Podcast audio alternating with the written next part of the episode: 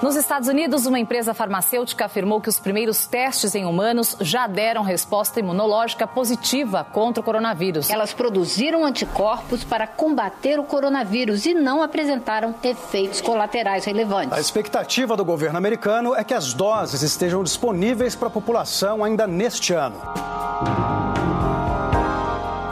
Notícia dada por uma empresa farmacêutica americana nesta semana trouxe um pouco de esperança em meio a tantas notícias tristes desde a chegada do novo coronavírus.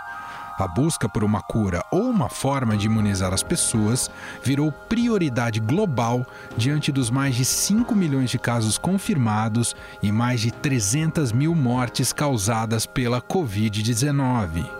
A empresa de biotecnologia Moderna anunciou que testes preliminares de uma possível vacina para o novo coronavírus tiveram resultados positivos. De acordo com a farmacêutica, a vacina parece ser segura e capaz de estimular uma resposta imunológica contra o vírus. Os resultados são baseados na reação das oito primeiras pessoas que receberam cada uma duas doses da vacina a partir de março. A empresa anunciou que deve realizar novos testes em julho, que podem envolver 600 pessoas, já autorizada pela FDA, órgão equivalente à Anvisa no Brasil. E quem conta mais para a gente sobre essa nova vacina, diretamente de lá, é a correspondente do Estadão em Washington, Beatriz Bula. Oi, Bia, como vai? Oi, Emanuel, tudo bem por aí? Tudo bom. A gente sabe que há uma corrida global pela imunização, mas uma das principais notícias veio daí, Bia, do, dos Estados Unidos. Queria que você contasse um pouco mais sobre em que estágio está essa produção de uma vacina uh, que poderá auxiliar na imunização da população contra a Covid-19. Emanuel, a gente teve essa semana uma notícia daqui dos Estados Unidos que os especialistas definiram como promissora ou pelo menos encorajadora, né, que dá uma luz de otimismo daqui para frente, que foi um, um resultado positivo de uma das empresas que vem fazendo testes para vacina de coronavírus, que é a Moderna, que fica no estado de Massachusetts. É, são mais de 100 testes e tentativas de desenvolver essa vacina com tecnologias diferentes hoje ao redor do mundo, como você mencionou, mas a daqui teve nessa semana um resultado positivo que mostrou duas coisas importantes. A primeira que os pacientes, os voluntários que foram participaram dos testes para a criação desta vacina, conseguiram desenvolver anticorpos ao coronavírus. E a segunda é que esta vacina pareceu segura, ou seja, que há poucas reações adversas e essas reações não foram importantes, ou seja, não há um risco para os voluntários que se submeteram submeteram a esse tratamento.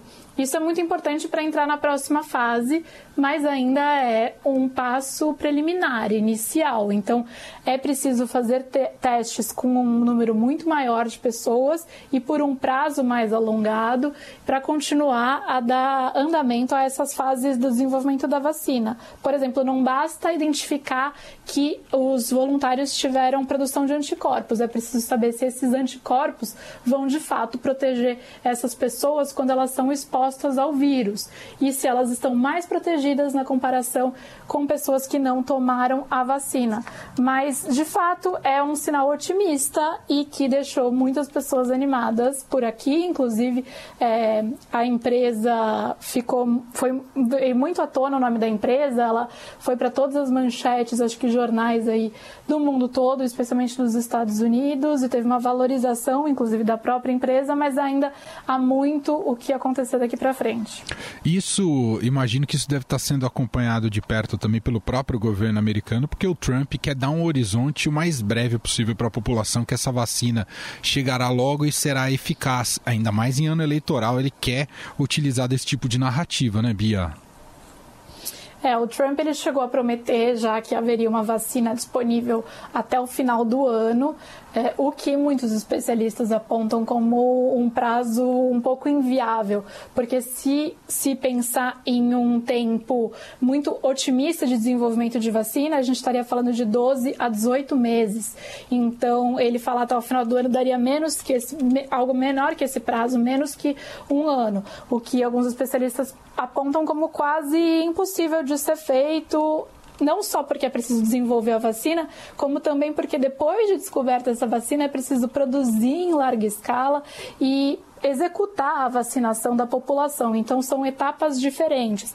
Mas ele vem acompanhando muito de perto. Há várias iniciativas por empresas aqui nos Estados Unidos, mas também algumas iniciativas em outros países, como a China, como o Reino Unido, que estão largando na frente e também fazendo testes em humanos. Há oito vacinas, pelo menos, oito tentativas de vacinas é, né, pelo mundo uhum. que usam os voluntários, testes em voluntários voluntários humanos, o que tende a agilizar esse processo. Mas sim, o Trump está querendo poder anunciar ele o quanto antes e de preferência que tenha sido desenvolvida aqui nos Estados Unidos. É, há o interesse econômico e há o interesse também é, global, né, de influência glo global ah, para quem sairá na frente nessa corrida pela imunização.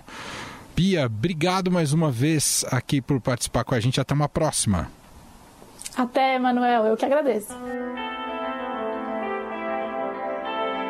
Como disse a Beatriz, três doses da vacina foram testadas, baixa, média e alta.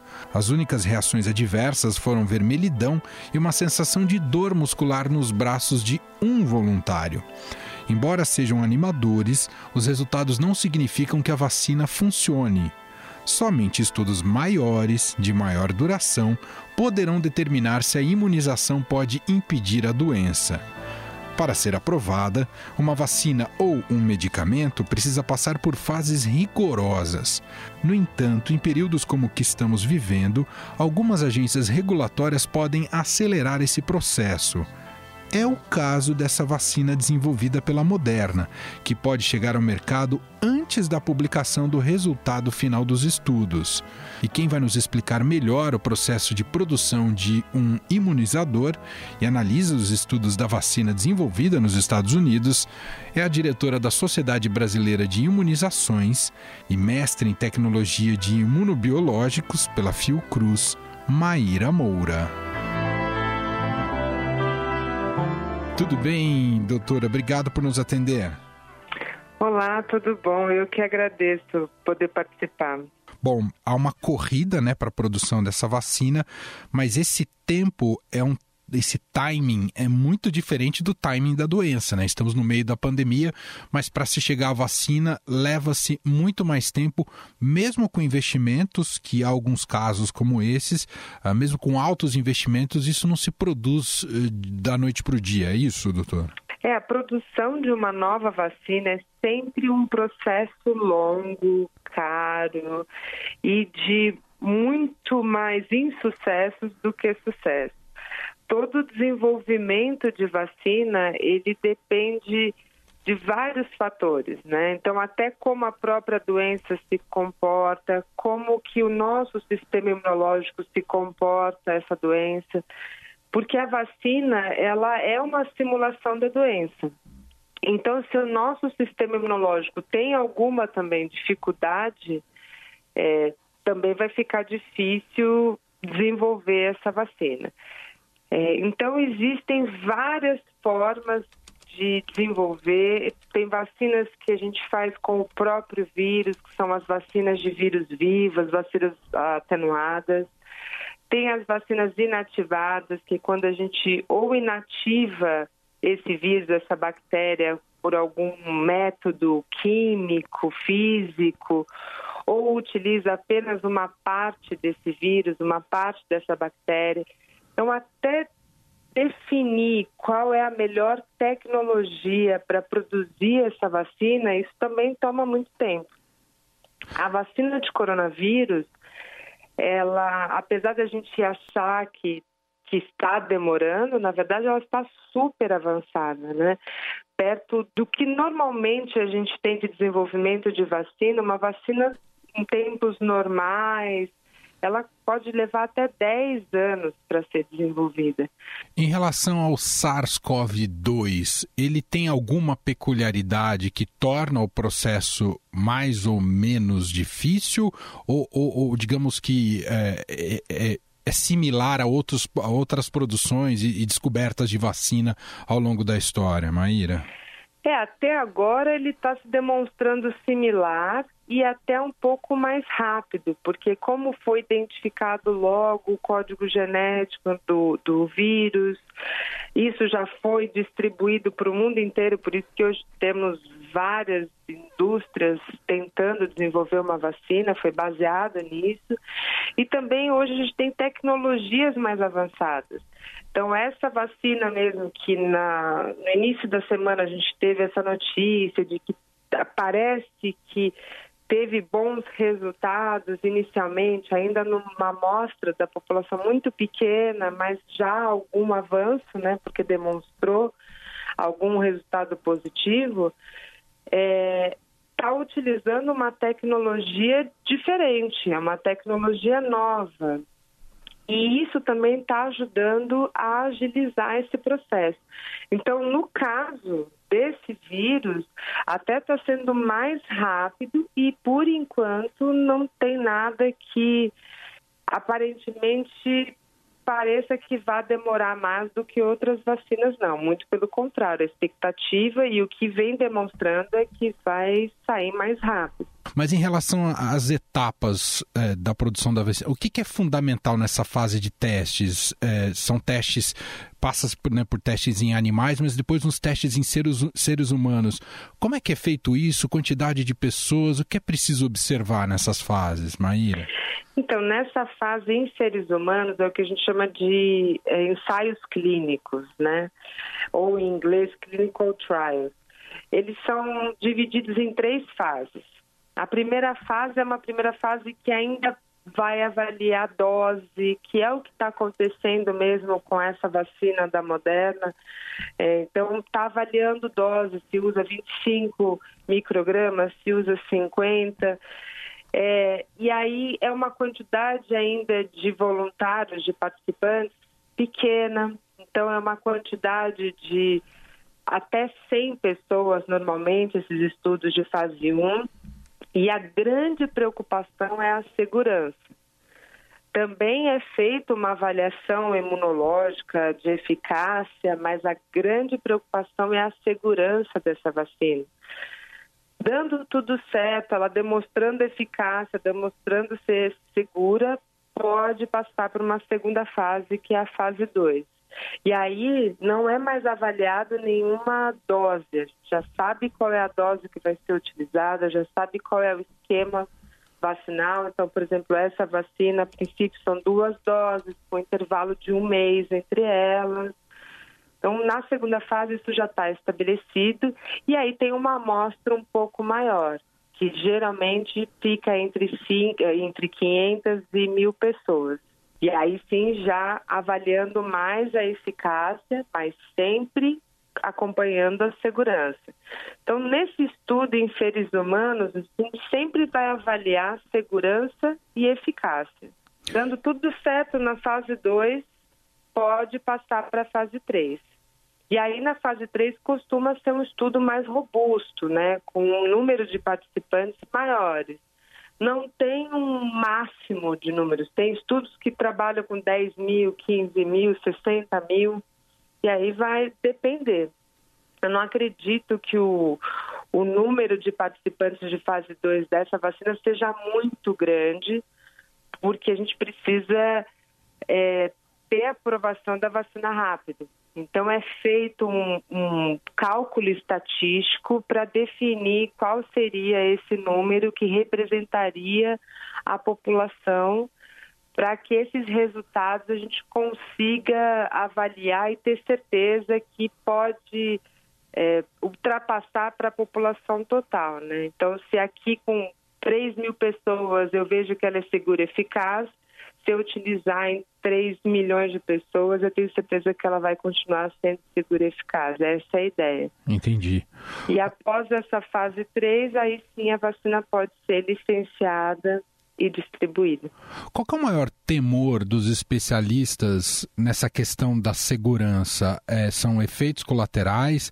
Ah, é, ou, ou, uma vacina pode é, não ter respostas adequadas e até infectar o, o paciente? O que, que, que, que pode ocorrer? Isso tudo é considerado como evento adverso, né? Então, uhum. tudo que acontece depois da vacinação é considerado como evento adverso, que popularmente a gente chama de efeito colateral.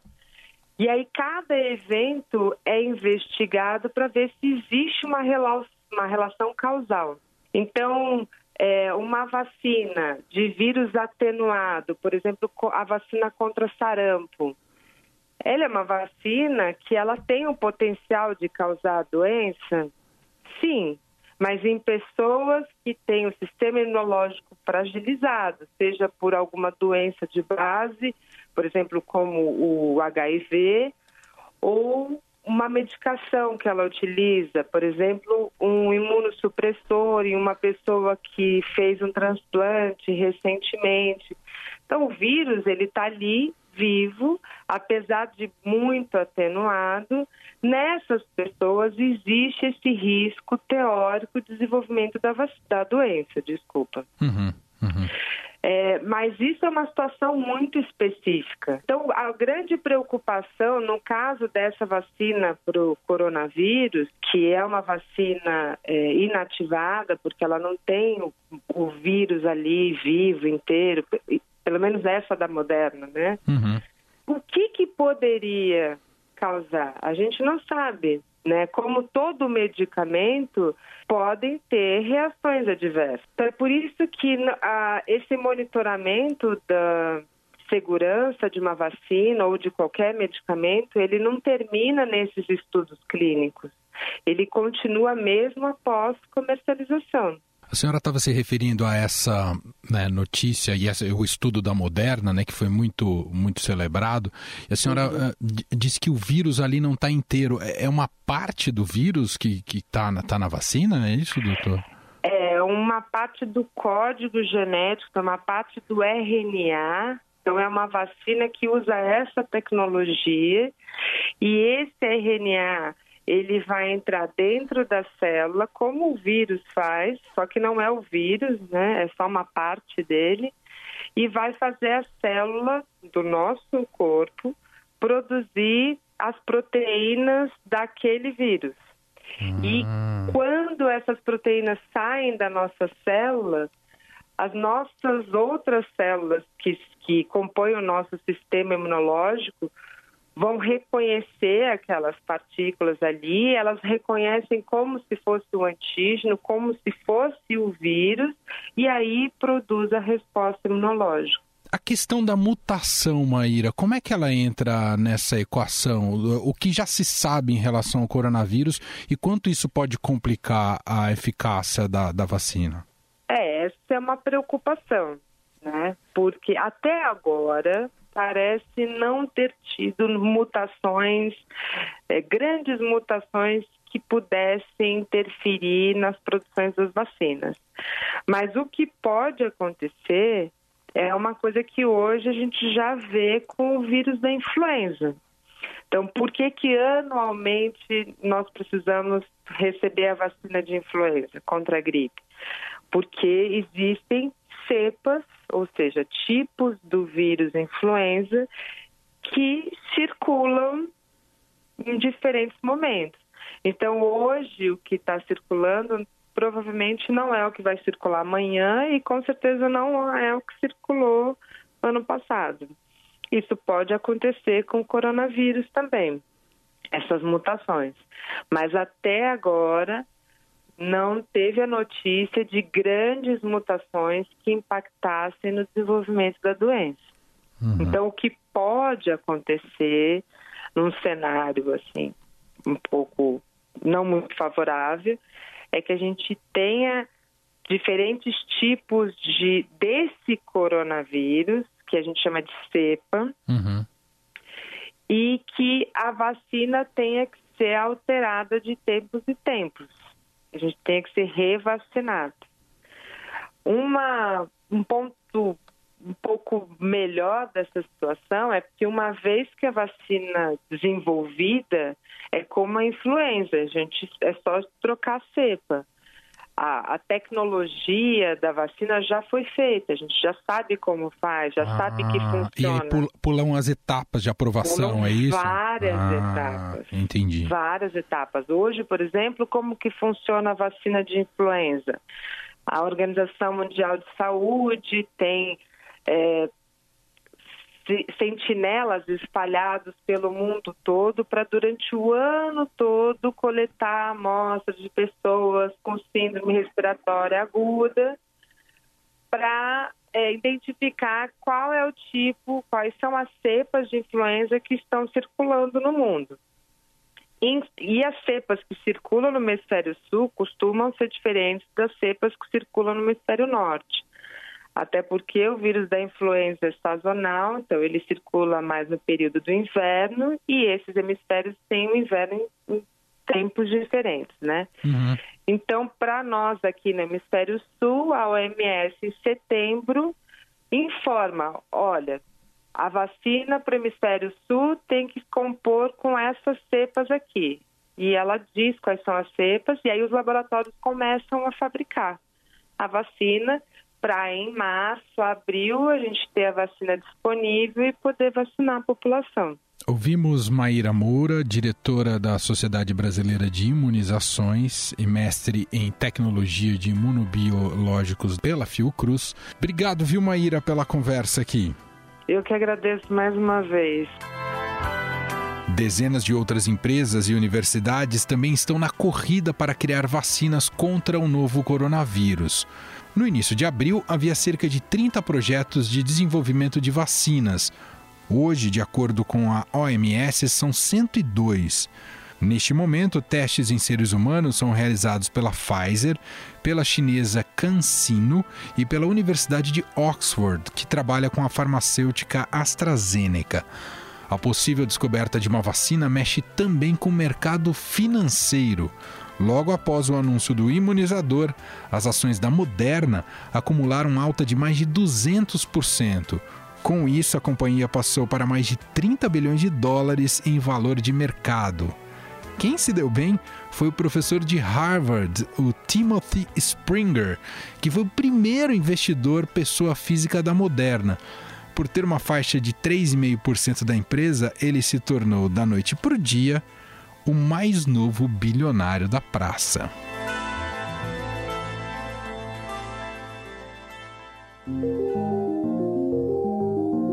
Bom, para encerrar aqui esse podcast, tá chegando ela, sempre com bilhões de informações, Renata Cafardo. Fique em casa com o Estadão, com Renata Cafardo. Hoje a gente bate um papo com a nossa colega, jornalista Vera Magalhães, colunista do Estadão, que está isolada em São Paulo com a sua família, mas trabalhando muito. Vera, tudo bem? Oi, Renata, que prazer estar aqui com você. Você que tem feito a diferença aí nessa pandemia, trazendo tanto conteúdo legal para a gente, tanta discussão importante. Um prazer enorme. Obrigada. Vera, conta um pouquinho aqui pra gente, pro nosso Fica em Casa, como é que você tá trabalhando em casa, tanta coisa que você faz. Sei que o Roda Viva você vai lá fazer ao vivo, né? De vez em quando. É a única vez que você sai? Rê, praticamente a única vez. É a minha saída fixa da semana é na segunda-feira para ir até o Roda Viva. Então, é o momento que eu saio e falo: olha as árvores, olha o céu, olha as pessoas. Parece aquela coisa de é, interiorano no, na cidade grande. Eu sei que você começou agora um programa no YouTube também, um canal, né? Como é que você está fazendo isso tudo daí? É impressionante, porque eu acho que isso é uma coisa que não só os jornalistas, mas todo mundo está sentindo, que a coisa do home office acaba resultando em mais horas né, de trabalho. Você parte daquele princípio, eu ah, já estou aqui mesmo, então se eu já fiz um texto, eu posso gravar um podcast. Se eu já gravei um podcast, posso participar de uma live.